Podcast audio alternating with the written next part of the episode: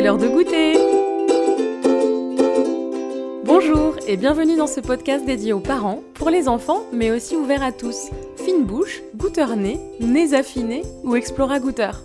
Bref, qui que l'on soit, petits et grands, pourvu qu'on ait le goût d'apprendre. L'heure de goûter est un podcast proposé par j'apprends-à-goûter.com, une formation dédiée à l'apprentissage du goût pour que les enfants découvrent et questionnent leur sens du goût afin de mieux savourer le monde. Je suis Marion Nico, la voix de ce podcast et votre guide dans ce voyage sensoriel autour du goût. Ensemble, partons en quête de sens. Explorons le goût dans tous les sens, sans dessus-dessous.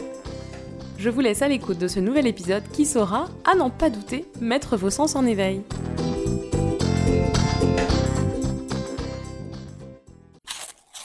C'est la semaine du goût. Je suis ravie de vous accueillir pour ce cinquième et dernier épisode de notre série spéciale Semaine du goût. Aujourd'hui, et pour terminer en beauté, nous allons parler de la fameuse cinquième saveur, celle qui pour beaucoup reste abstraite et difficile à identifier. Je veux parler de l'umami. Derrière cette saveur se cache une histoire en fait intéressante. Si le Japon et son insistance pour intégrer l'umami comme saveur mondiale a évidemment un rôle à jouer, vous serez surpris d'apprendre que c'est en France qu'elle fut identifiée pour la première fois. Si nous avons du mal à mettre des mots dessus, cela ne veut pour autant pas dire qu'il s'agisse d'une nouvelle saveur, mais simplement que nous n'avons pas appris à l'intégrer comme telle, comme pour le sel, le sucre, l'acide ou la mer. C'est un grand spécialiste de l'umami et un fin gourmet qui nous révèle tous les secrets de l'umami. Fabrizio Buccella, physicien et docteur en sciences, enseignant à l'Université libre de Bruxelles et auteur du livre Umami, les secrets de la cinquième saveur. Belle écoute. Bonjour Fabrizio et merci de m'accorder un petit peu de temps. Bonjour Marion. Comment ça va? Écoutez, euh, euh, parfaitement, parfaitement. Chez nous, il fait soleil à Bruxelles. Comme ah, on dit. donc c'est euh, assez rare, suffisamment rare pour le souligner. Voilà, voilà, voilà. Euh, on va s'intéresser aujourd'hui à notre, c'est notre dernier épisode à l'occasion de la semaine du goût et non des moindres puisqu'on s'attaque à la cinquième saveur qui est l'umami, qui est une saveur assez controversée. On va le voir. Avant d'attaquer le sujet, est-ce que vous pouvez vous présenter, nous parler de vous et de votre parcours? Oui, alors je, je, n'aime pas, entre guillemets, trop faire ça, si vous voulez. Donc, que puis-je vous dire? Euh, Voilà, moi, je suis professeur des universités ici en, Belgique, à l'Université libre de Bruxelles. Je donne aussi cours dans des universités en France, à, l'Université de Bordeaux, l'Université de Reims notamment. Et puis, sinon, euh, j'ai fait, je suis, si vous voulez, ma, ma, formation, je suis physicien et docteur en sciences. Hein, donc, euh, et par ailleurs, j'ai fait également une qualification de sommelier pendant, pendant ma thèse de doctorat. Ce qui fait que euh, voilà, j'ai un peu cette, euh, cette corde. Vous avez une double casquette. Euh, officielle, double casquette. D'accord, d'où l'intérêt, d'où l'intérêt pour le goût. Oui, alors euh, c'est pas euh, d'où l'intérêt pour le, le, goût et la saveur. Et puis pour le coup, euh, j'ai quand même, si vous voulez, écrit un ouvrage complet sur le sujet de l'umami. Donc sur ce qui nous concerne, il y a, il y a quand même une, une demi-petite compétence qui a été réalisée. Ça, ça tombe plutôt bien. ça tombe plutôt bien. Et, et, et c'est plutôt drôle qu'on se parle maintenant parce que je reviens de Lille où j'ai été faire une conférence à Sciences Po, Sciences Po Lille, justement sur l'umami, les secrets de la cinquième saveur, une conférence de deux heures. Donc, on, est, manifestement, c'est un sujet qui intéresse. Oui, tout à fait. Bah, surtout dans le cadre de la semaine du goût qui commence euh, donc euh, cette semaine.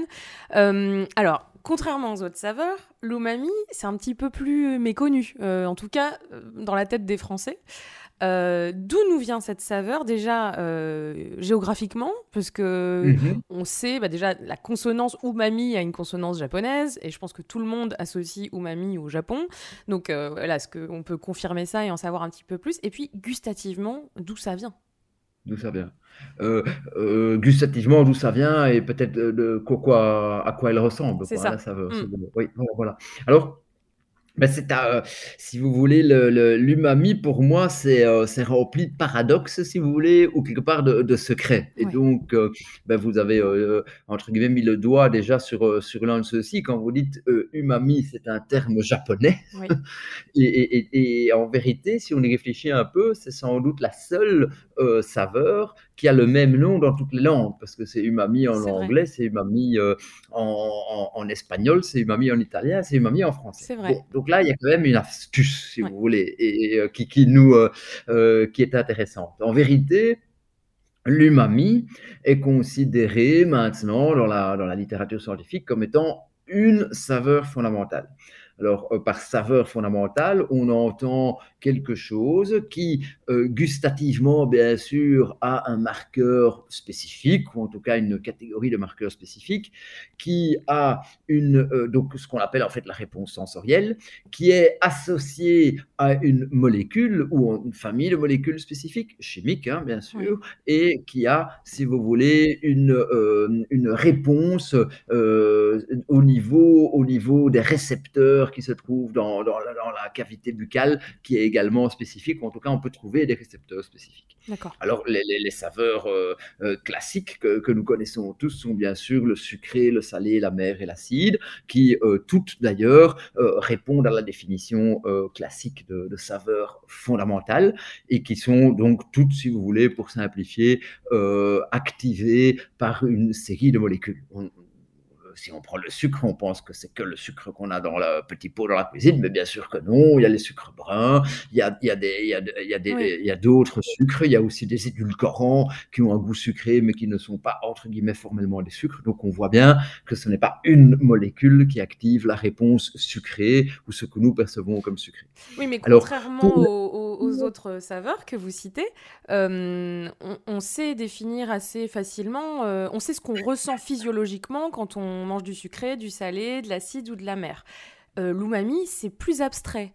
Pourquoi? Et est-ce qu'on peut décrire physiologiquement ce qui se passe? Oui, alors c'est euh, alors c'est plus abstrait parce que c'est euh, parce que c'est le fondement même de cette saveur, c'est d'être abstrait si vous voulez.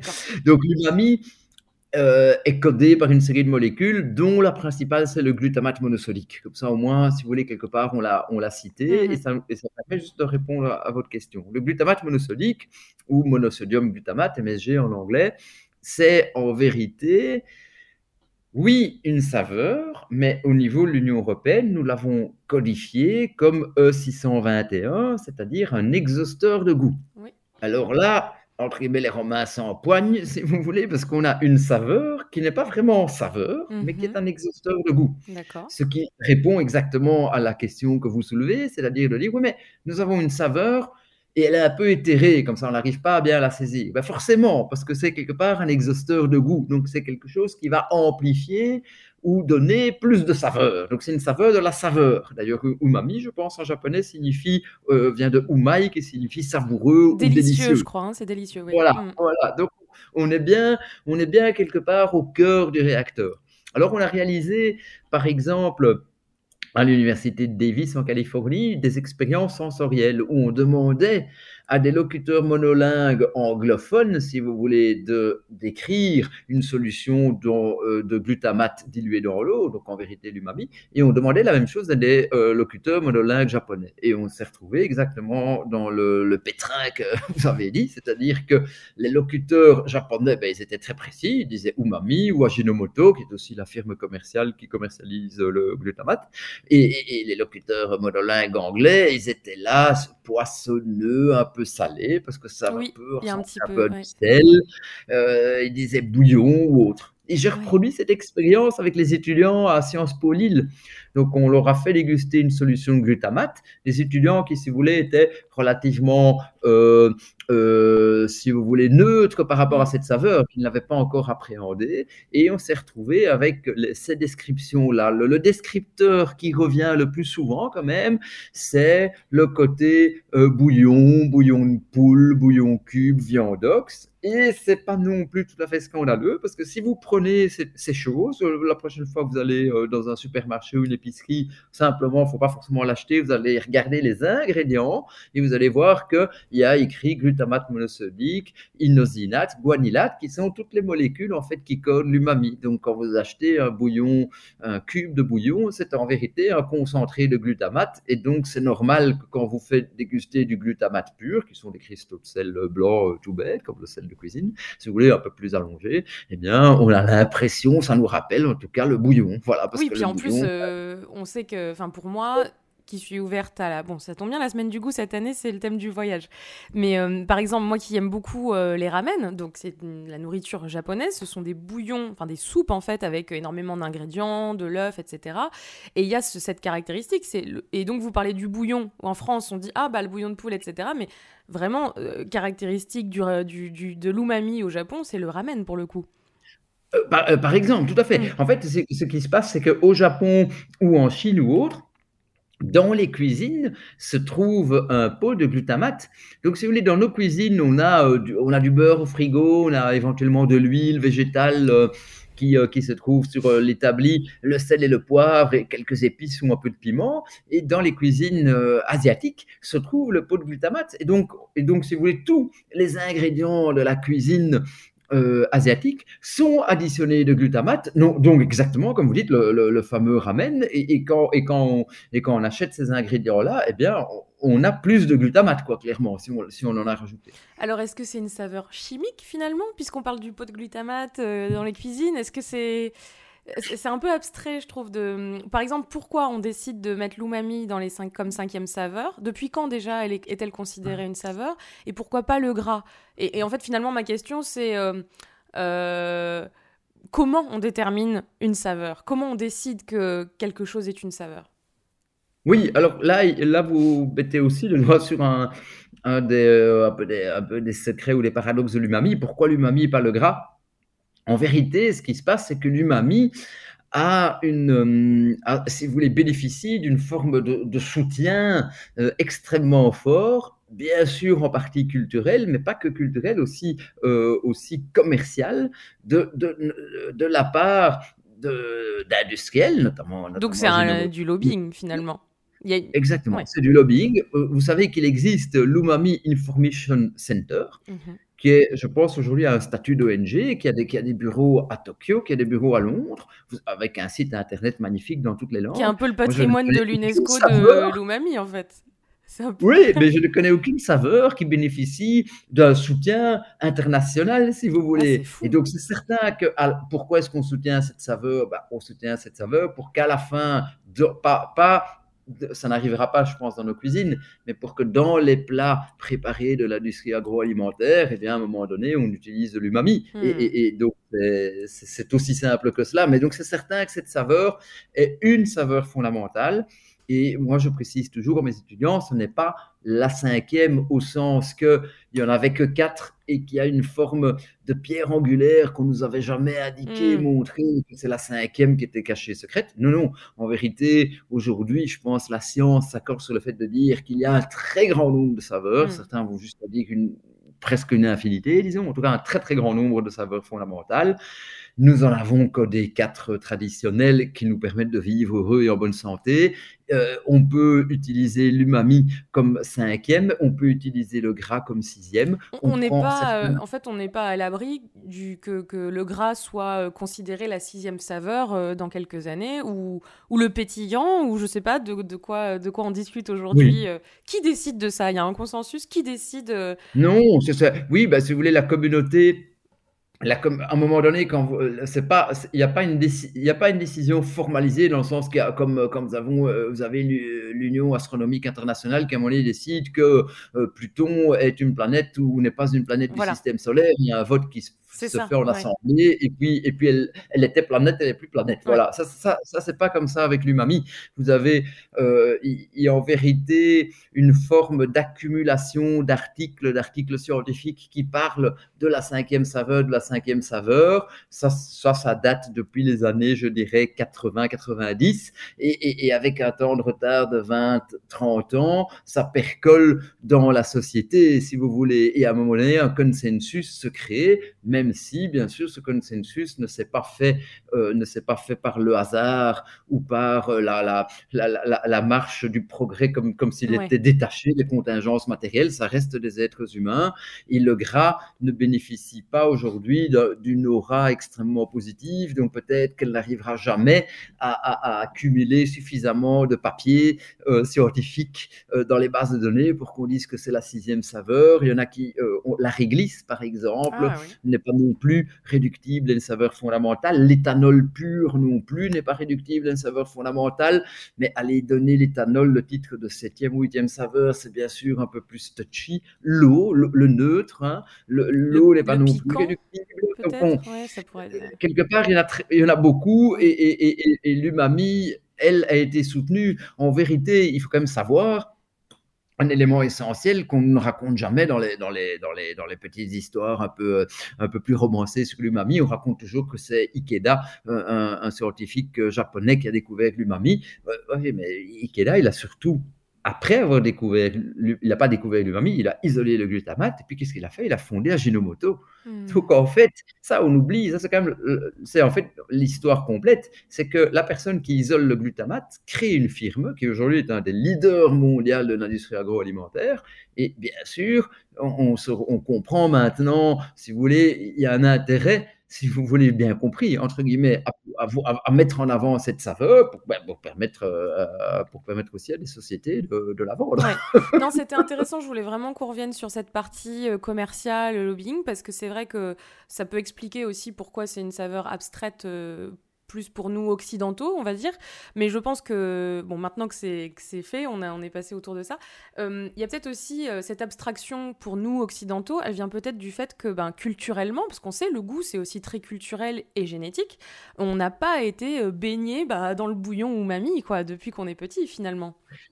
Non, ça a, je dirais, en vérité, si vous voulez, nous sommes baignés dans, dans, nous sommes baignés dans le bouillon, mais sauf qu'on ne nous a pas appris à le décoder comme étant une saveur.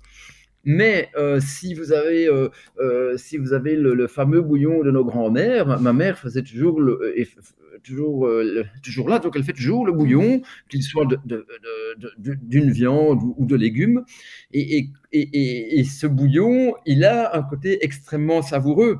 C'est ça. Et euh, bon, à la table familiale, on disait ah, esquisito, et bon. Donc, il y avait quelque chose. Et c'était pas le sel, et c'était pas la mer, et c'était pas l'acide, et c'était pas le sucre. Mm. Et, et, et, mais on nous avait pas dit ce quelque chose. Eh bien, c'est comme le sel, c'est comme la mer. Si on nous l'avait dit, alors ce serait facile, si vous voulez.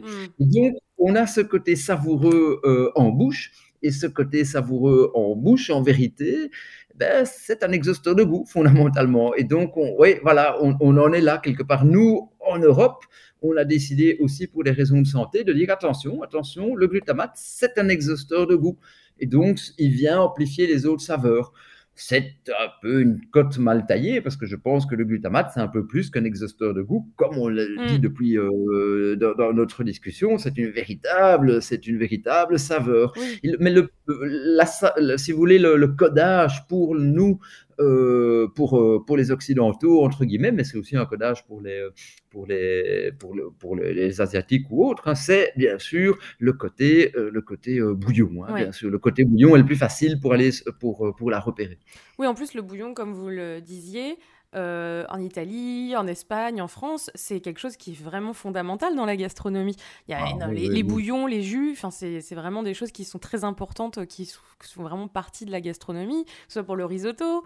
Euh, en France, on a énormément de, de, bah, on est un peu le pays des viandes en sauce, donc il y a toujours un petit bouillon qui est fait. Et peut-être que la différence, c'est que voilà, nous on sait pas le décrire, on va utiliser le mot exquis, nanana. Mais au Japon, par contre, autour d'une table, ils mangent bruyamment, parce qu'en plus culturellement c'est comme ça qu'on fait, et ils disent umami.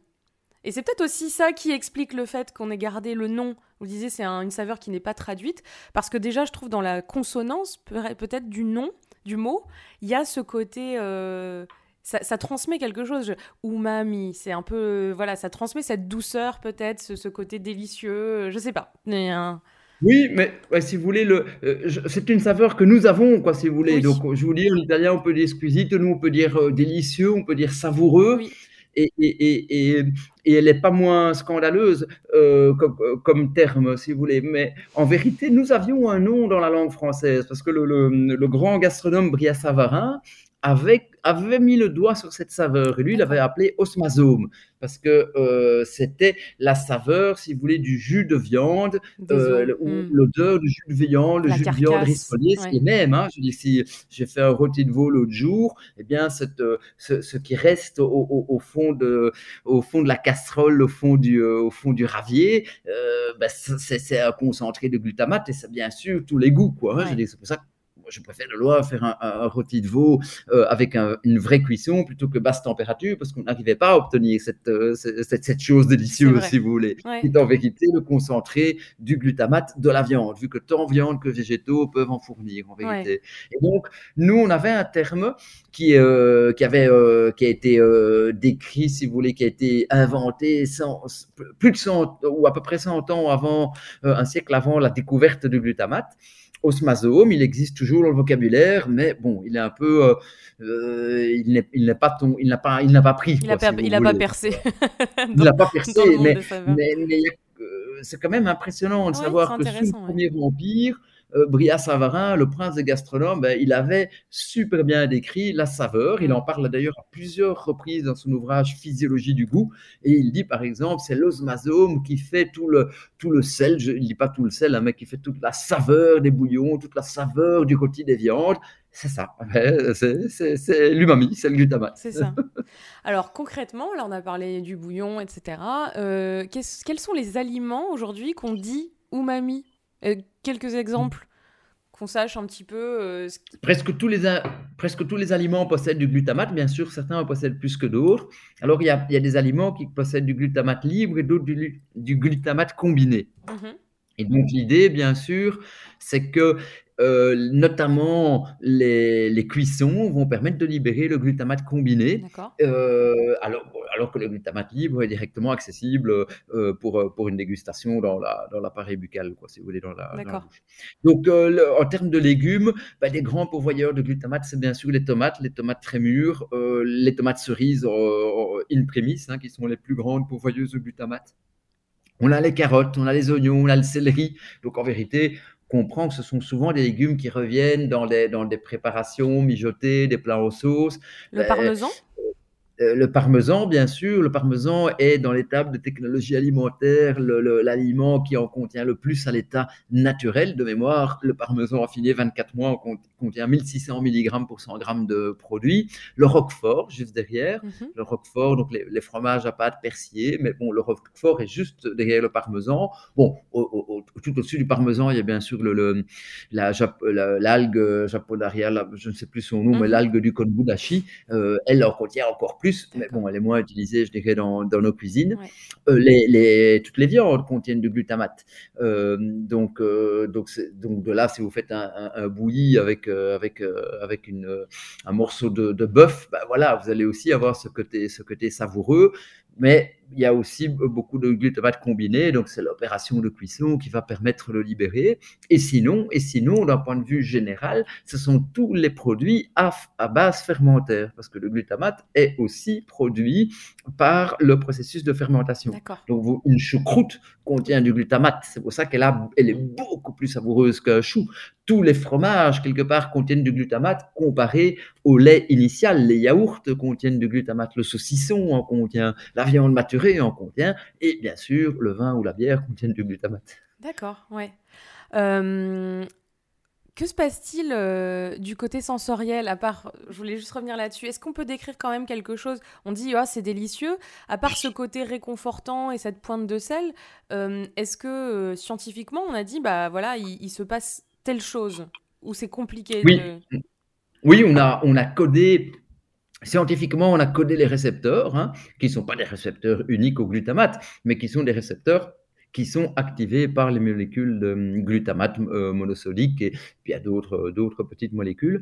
Euh, donc ces récepteurs, on les a on les a trouvés. En tout cas, on en a trouvé certains. Certains sont communs au sucre, d'autres sont communs au sel. Donc ce qui peut expliquer mmh. cette chose. Et, euh, et, donc on sait, si vous voulez, la réponse sensorielle. Après la description lexicale, si vous voulez, et la manière de la catégoriser dans le vocabulaire qui est le nôtre, ça, ça les scientifiques, ils, euh, ils, ils peuvent pas la faire à notre place. Quoi, hein, ouais. Donc c'est certain que, comme on le disait, on, a, on, on, est un peu en manque de termes, mais en vérité, c'est peut-être parce qu'on en cherche trop. Moi, je discutais l'autre jour avec un cuisinier dans un restaurant et bon, il avait entendu que que je m'intéressais à l'umami et puis il me fait: «Ah oui, l'umami, c'est un peu le le goût ultime ou autre» et bon, voilà, j'ai dû un peu le sortir de sa rêverie, le jeune homme, parce que je lui ai dit: «Écoutez, oui, ça ça, je ne sais pas où vous l'avez entendu ou lu, mais bon, ça c'est une vaste blague, si vous voulez. L'umami ou le glutamate, c'est une saveur fondamentale, comme le sucré et le salé. Elle n'est pas plus, elle n'est pas moins, elle n'est pas, c'est pas, c'est pas parce qu'elle est un peu exotique que ça fait euh, quelque chose de, de, de oui, plus. Oui, on s'attend à un truc. Euh, euh, alors peut-être que pour pouvoir mettre des mots dessus. Savoureux, c'est bien, quoi. Vous voyez ce que je veux dire euh, Il en suffit d'un de termes. Comme on dit salé, on dit salé, quoi. Non, mais je voulais revenir sur ce que vous disiez, que c'était intéressant, qu'on peut-être qu'on cherche trop de termes. Et donc peut-être que la meilleure expérience, c'est finalement de faire goûter quelque chose de purement umami à un enfant qui a peu de mots de vocabulaire par rapport à un adulte et qui disent ce qu'ils ressentent par rapport à quelque chose de salé. Et justement, peut-être que c'est une bonne manière aussi, parce que j'allais vous demander comment introduire cette saveur umami à l'enfant?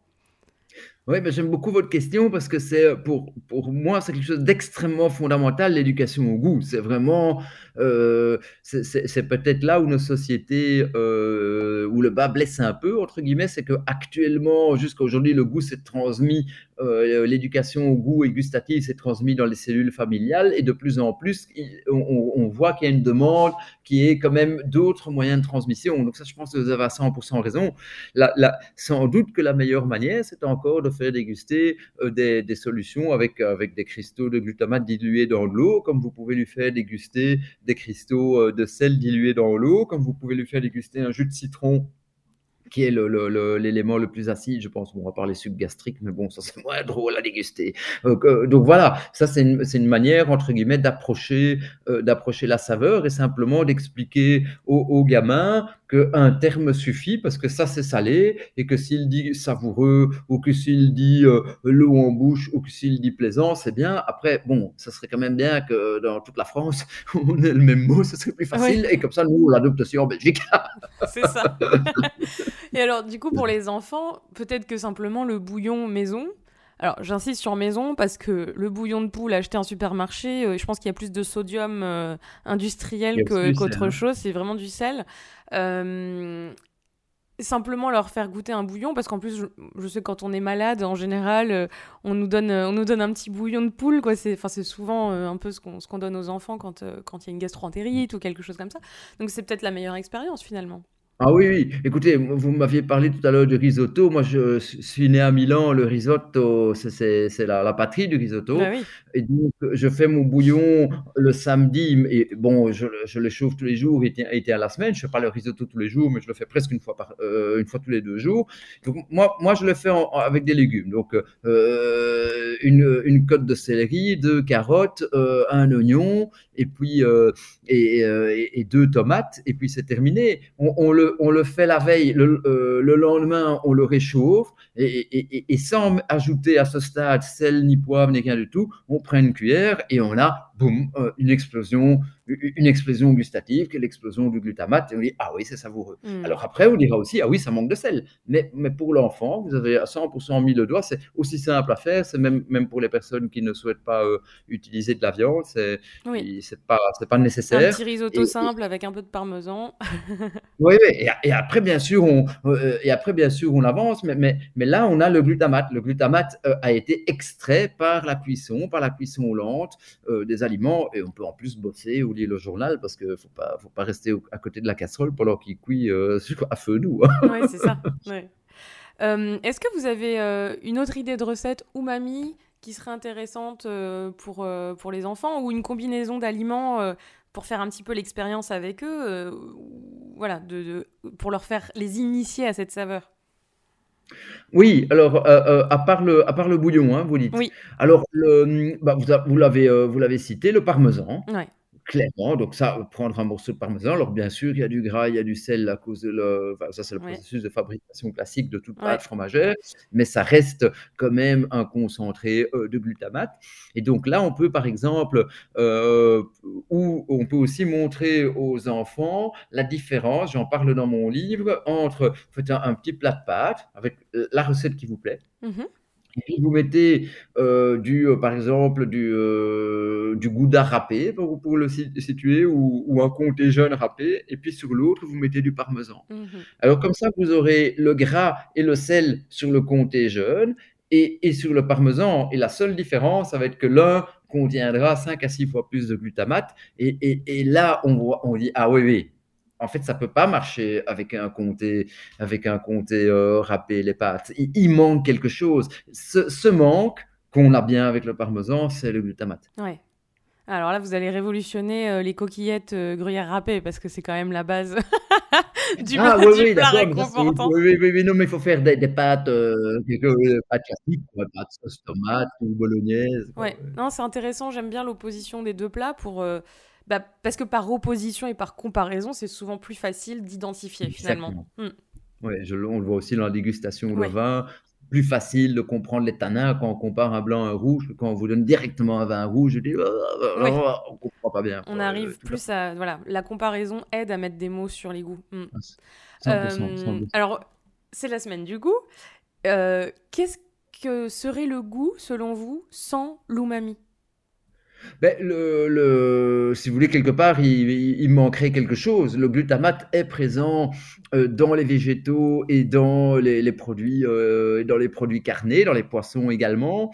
Donc on on on a on si vous voulez, si on si on nous retirait, heu, si on nous retirait cela, bah, je je pense que ce serait, que ce serait difficile. En Mmh. partie en partie le côté savoureux, heu, le savoureux du du glutamate, de l'umami est ce qui nous donne aussi envie de nous nourrir, hein. Mmh mh. D'ailleurs, c'est à tel point vrai qu'on a fait une expérience dans des, hem, dans des EHPAD, si vous voulez, dans des dans des structures pour les personnes âgées, très âgées et on a constaté que là, rajouter d'une manière exogène, si vous voulez, un peu de glutamate dans les préparations, faisait que les personnes âgées en mangeaient un peu plus. Parce qu'il est bien sûr dans dans une société vieillissante, un problème qui est fondamental, c'est le problème de la dénutrition des personnes âgées par Oui rapport à la semaine et et de la perte de goût non, aussi. perdent le goût Oui, si ils vous perdent voulez, le elles goût. Mmh.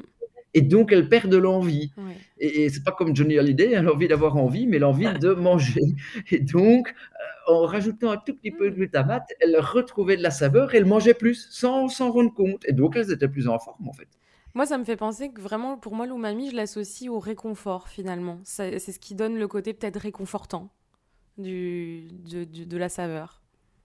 Oui, c'est le côté réconfortant, reviens-y aussi Oui, c'est ça. Petit goût de voilà. reviens-y, ouais, cette expression, elle est. Qui qui fait que, heu, moi j'avais une amie qui avait lancé qui avait lancé un un un food truck, alors elle faisait des dans les marchés bio ici à Bruxelles, elle faisait des hamburgers machin. Bon, il y avait jamais personne devant son food truck. Bon, bien sûr, c'était des viandes sourcées, voilà, c'était à un certain prix, mais c'était dans les prix, heu, que les gens pouvaient, heu, se payer clairement et à côté, il y avait un food truck, heu, si vous voulez de nourriture, je sais plus si c'était, coréen, japonais ou ou ou un mix quoi, si vous voulez. Il y avait toujours la file dedans et alors un jour, elle avait dé décidé d'arrêter son projet et donc perdu pour perdu, elle discutait avec les gens, elle dit: «Mais pourquoi vous venez pas chez moi?» elle me dit: «Mais mais on il y a le goût de reviens-y». Alors elle m'en parle après, donc si vous voulez, moi j'ai pas connu l'histoire au moment, elle m'en parle après, je dis: «Beh, voilà, je sup je suppose que la cuisine asiatique, bah, utilisait utilisait le glutamate, il y avait le côté reviens-y les gens revenaient».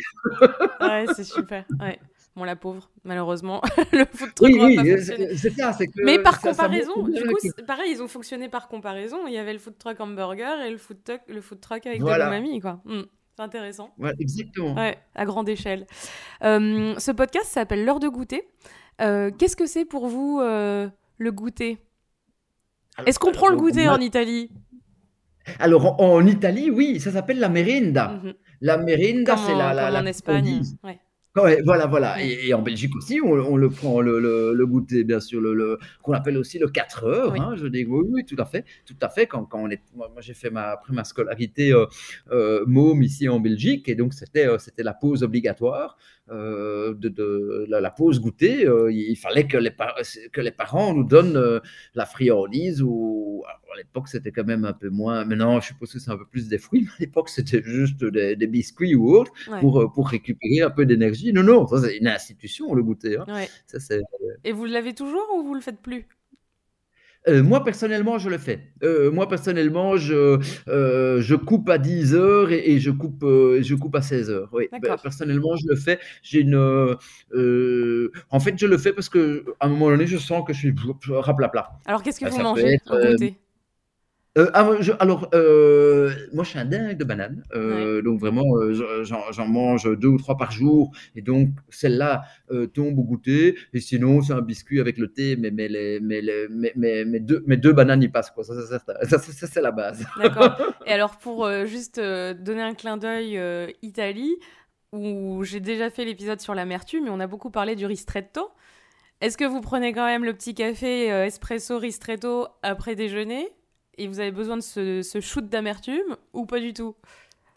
Ah, après le déjeuner, ouais. Oui. Oui, oui, tout à fait. Ouais, ça, c'est, ça, c'est vraiment obligatoire. Euh, Ça, c'est, presque, c'est, presque euh, l'impression de devoir nettoyer le palais, Mm. si vous voulez, quelque part. Il y a, comme vous dites, c'est le chute de l'amertume. Il y a, il y a et, et aussi des tanins hein, qui viennent. Ouais, euh, c'est, oui. un, un karcher. hein. Ouais, vous, vous, le passez, vous, vous passez le palais au karcher, vous le remettez à zéro. Ça, c'est vraiment obligatoire. Et souvent, j'en prends deux. Euh, ce genre- souvent, j'en prends deux. Parce que parfois, ils vous proposent.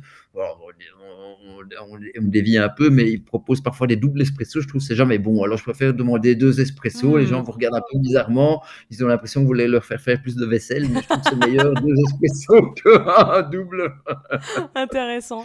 Super. Merci beaucoup Fabrizio d'avoir euh, pris le temps de nous expliquer euh, Mm. tout ça en détail. C'était vraiment passionnant. Euh, bah, J'invite les parents à faire goûter à leurs enfants euh, des petites expériences comme ça euh, de d'aliments gorgés d'umami. Je sais pas si on peut dire ça, mais le parmesan Tout est un bon exemple. Un petit risotto, un petit bouillon de poule maison. Et, euh, et de nous donner leur, euh, leur avis en fait sur, euh, sur les mots, surtout le vocabulaire utilisé par les enfants euh, lorsqu'ils dégustent. Ça, ce serait intéressant de le voir parce que je pense qu'en tant qu'adulte, effectivement, on n'arrive pas à mettre les mots dessus parce que parce qu'on en a trop et qu'on est un peu dérouté, sûrement. Et oui, et qu'on ne nous l'a pas appris. Mais, mais- mais- mais- mais merci à vous, en tout cas, pour l'invitation. C'était vraiment un plaisir. Merci. Dans cet épisode, nous avons appris que l'umami est rempli de paradoxes ou de secrets. C'est un terme japonais et c'est la seule saveur qui a le même nom dans toutes les langues. Umami signifie délicieux. L'umami est considéré depuis les années 2000 comme une saveur fondamentale. Mais c'est en 1826 que le français Savarin, grand théoricien de la cuisine française, met le doigt dessus et lui donne le nom d'osmasome. Le japonais Ajinomoto la découvre au début du XXe siècle, puis fonde l'entreprise du même nom, aujourd'hui un géant de l'industrie agroalimentaire, qui commercialise le glutamate monosodique, qui est l'autre nom de l'umami. Derrière l'umami est donc présent un lobbying important de la part des Japonais et de la firme Ajinomoto en particulier. On retrouve la saveur umami dans les bouillons, les bouillons de poule maison, le parmesan, la sauce soja, les tomates cerises, mais aussi le speck, vous savez, le saucisson italien. On pourrait dire que l'umami est le goût de ce qui est bon, ce goût de reviens-y, ce qui est savoureux, réconfortant, délicieux. Nous avons du mal à décrire cette saveur, peut-être parce que nous avons trop de mots. Faites l'expérience avec votre enfant en pleine éducation gustative. Demandez-lui ces mots pour décrire son ressenti face à l'umami. N'hésitez pas à le faire par comparaison, avec un plat salé opposé à un plat à dominante umami. Nous espérons que vous avez apprécié cette série spéciale Semaine du goût et ce voyage sensoriel autour des 5 saveurs. N'hésitez pas à partager ces épisodes avec votre entourage et à nous contacter via Instagram pour nous raconter vos expérimentations autour du goût. Merci d'avoir écouté cet épisode jusqu'au bout. N'hésitez pas à mettre en pratique, avec votre enfant, l'exercice proposé par notre invité et à nous laisser un commentaire accompagné de 5 étoiles si vous avez savouré cet épisode et que vous l'écoutez sur Apple Podcast. Si vous souhaitez aller plus loin dans cette exploration et permettre à votre enfant de découvrir ses sens, son corps gustatif, enrichir, partager ses émotions, à se connecter au monde pour mieux se connecter à soi, rendez-vous sur j'apprends-à-goûter.com, tout attaché. Le programme ludo-éducatif J'apprends à goûter est ouvert à tous les enfants et est accessible en ligne. Je vous retrouve très prochainement pour un nouvel épisode de l'heure de goûter. En attendant, suivez-nous sur Facebook et Instagram, Hâte, j'apprends à goûter.